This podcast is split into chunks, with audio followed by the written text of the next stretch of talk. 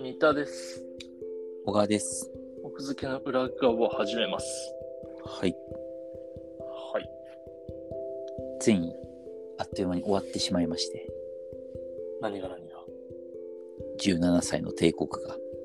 ああ、言ってたあの NHK のドラマね。うん。あれ、全部で何話なんだっけ5話。あっという間だったね。そうそうそうそうそうそちょっと待って待って、オンデマンドに。今入れば5話見れるう。5話見れ、てか今見ればっていうか多分、あれはもう基本的に当分入ってんじゃないじゃあ、まだ待った方がいいか。いやいや、今すぐ見てほしいわ。1ヶ月だけ入って。そうだね、見よう。じゃあ。いや、だからまあネタバレはちょっと最小限にするけど、はい。うんまあだから簡単に言うとほん、あの、地方、没落した日本、ちょっと先の未来うのん。日本で、で、まあ、あの、17歳の子が、まあ市長に当たるんだけどね。うん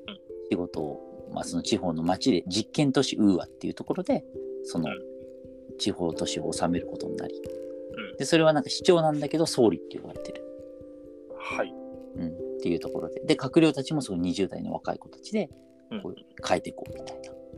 っていう。うん、でその裏にはディストピそア感はの、ない A、AI が統治するみたはいい。な、うん、感じのやつ、はいでまあどんいどんやどんーどんやっぱり面白そうそうどんどんその要は旧体制と新体制のうん若者と老人とか新しい町と、まあ、古い町並みとか、まあ、そういう二項対立がずっと続いていくみたいうんなんか、リアルっちゃリアルだよね。うん。ある意味。なそうだからその AI を使っ AI がまあ統治するとか AI を使った実験都市っていうのはまあ正直フィクション的、まあ、アニメアニメ的なんだけどそのね老人と若者の対立とかさうん、そのなんか二項対立の部分はありえなくもない。現在進行形じゃないまさに町の保存町の保全とかさそうそうそう。確かにリアルでは。でまあそのだんだんこう話が行くに従って、ん単純にこう町を変え町を市を変えるっていう風な動きをこうまあ、えっと、総理の牧君っていう子がずっとしてたんだけど、うんだんだんこうその牧君自体にもある秘密があって。そうなのか。うんわかった。何いや、当てちゃったらまずいから言わない。まあでもこれぐらいあらすじってで言ってるからい いかなえっとまあそのだから牧君は実わかっはた。マキ君 AI だ。違う違う違うあでも近いあ違うえっと牧くん自体もすごいあの優秀なプログラマーなんだけど、うんあのある女の子の AI を作ってたのよほう、ほう。うんはい。で、でその女の子の AI をまあなんか、えっと、自分の部屋の隠し部屋みたいなところに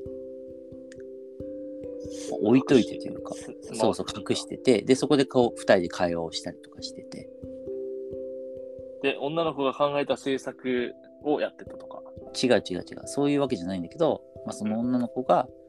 要はだから、えっと、今のこの国を変えてほしいっていうふうな思いを抱いていて、うんうん。うん、で真木君とその対話をしながら真木君自体もその思いを強めていくみたいな世界系になってるんですけど。若干そういう感じはあるかなでもその女の子は別にもともと実在してた女の子でんえっと、じゃあ模してるってことその実在してた女の子を。そう亡くなっちゃった女の子を AI で成長させてるんだはいよはいはいねはいそこだけめちゃくちゃ、なんかベタな SF だね。そうそうそうで実はその女の子はまあ真木君がその町の総理なんだけど本当の総理今の、うんうんまあお要はおじいさん総理よねうんうん。と実は関係があってみたいな感じで話が展開していくんだよね。あー、その、二項対立のジレンマに陥る人がいるのかな。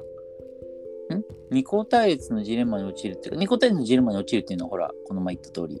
あの星野源演じるあそう平かそうかさんっていう人がいてさあー、なんかそのジレンマもあるんだけど、こう、二項対立のさ、うんその両陣営のさ、うんこう間的概念をまとう存在みたいなのあるじゃんうんうんうんうだんからそのおじいさん側とうんもつながってるけど、うんその若者陣営ともつながってる、まあ、要はその女の子の AI か、あでもねそれかなり鋭くて毎回その橋渡し的な人がやっぱいるんだよそうしないとほら話としてさそうだよね単に対立したけど終わっちゃうからさっき言ったその若者とおじいさんっていうところではさっき言った平さんっていううんあの人がやっているんるだねし、うんあとは例えばそのまあ街づくりにおいてこれまでの街づくりと、まあ、新しい街づくりみたいな感じで、うんの狭間に立つまあえっと閣僚の一人、うんまあ、染染谷翔太君うんがやってるんだけど、まあその役とかも出てくるしただ後半はどっちかっていうとね牧君自体がその狭間で揺れるみたいになるようんうんううんんなるほどね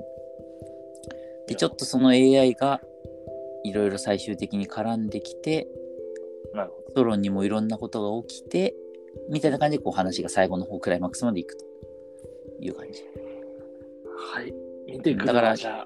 ずーっと二項対立で進んでいくんだけど最後の最後は一つ事件が起きてみたいな感じなんだけどさ5話で収まりよかったそうそこなんだよそれで着地はすっごく好きだったし素敵だったへえうん、であのなんていうかなほら若者が何実は何も分かってなくて愚かだったとかさあとはもうおじいさんを駆逐して終わったとかさあとは逆になんかなんかあの諦めちゃったとかその描かないで終わるみたいな終わり方もありそうじゃんああえ何我々の戦いを続け俺らたちの戦いはみたいなさこれから始まるんだみたいなそんな許さないでしょそうそうそれは許さないだからそれってや5話でそれ大丈夫って思ってた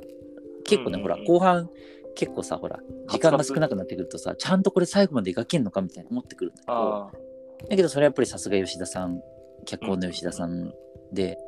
あのしっかり終わりはストーリーは完結させたしうんうんで終わり方もそういうそのなんていうかな余韻を変に残すとかさそういう感じじゃなくてちゃんと描き切ってへえなんか本当脚本家の責任を全うした、まあ、偉偉そうな言い方だけど全うしたようなすごくいい話だったなって感じ。 5話ってね、本当あっという間っていうか短いからね、うんすごいねそれは。だからその逆にすごくいい出来だったから5話じゃ少ないなと思った。もっと見たかった。そうだからそのゴールはきちんとしてたからうん。そこは満足なんだけどただやっぱりその周辺人物の掘り下げみたいなことうん。多分その、まあ、要は閣僚の人たち、うん。まあ、要は大臣って呼ばれてたけど、まあ、その大臣の人たちがいるわけよ。その市民もさ、さっき言った20代ぐらいの子たち。はいはいはい。まあ、すごく演技としてはすごくいい演技だったんだけど、やっぱりそこの部分深掘りできなかったりとかさ。ああ、もっとじゃあ、膨らまそうと思えば、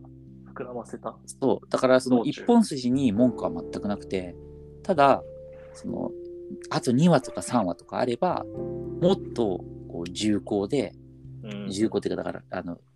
重層的かな重厚というよりはうん。いろんなこう層が重なってよりこう感情移入して見れるなるほど。とあのやっぱりどうしてもその星野源とあとそのうん17歳の総理の牧君と、あとはもう一人その大臣の一人の染谷君の3がちょっとストーリー上どうしても掘り下げの3人でうん。やっぱりこなうるほど魅力的なのもその3人だったかなっていう感じがうん。すごくしたから。なるほどね。うん、だからデッキが良かっただけにもう2は欲しかったなって感じがするそしたらきっと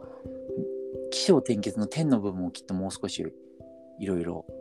吉田さんの力だったらすごく素敵に足してくれてたんじゃないかなっていあー。うう、んうん。すごい、なんかそんなに言わせるのってすごい。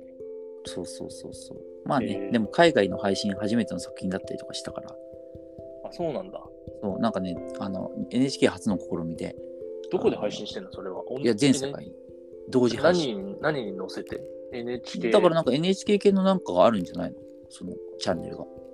NHK ワールドっていうんだっけ持ってるんだ。そのディズニーチャンネル的な NHK 版があるんだ。うん、だからそれがだからどれぐらいのレベルで配信されてるのかよくわかんないけど、へえ。だからこうアニメアニメ的な AI とかさうんうん。そういう感じのキャッチーなね、要素も。そうそうそう要は海外がき日本に期待するものみたいな感じでテーマを選んだらしいようーん。なるほどね。それ、吹き替えとかもやってんのかまあ字幕じゃないまあ吹き替えもあるだろうけど基本は字幕じゃないななるほど。いやー、オンデマンド、じゃあ、入って。うん見てじゃあまた感想教えてくれ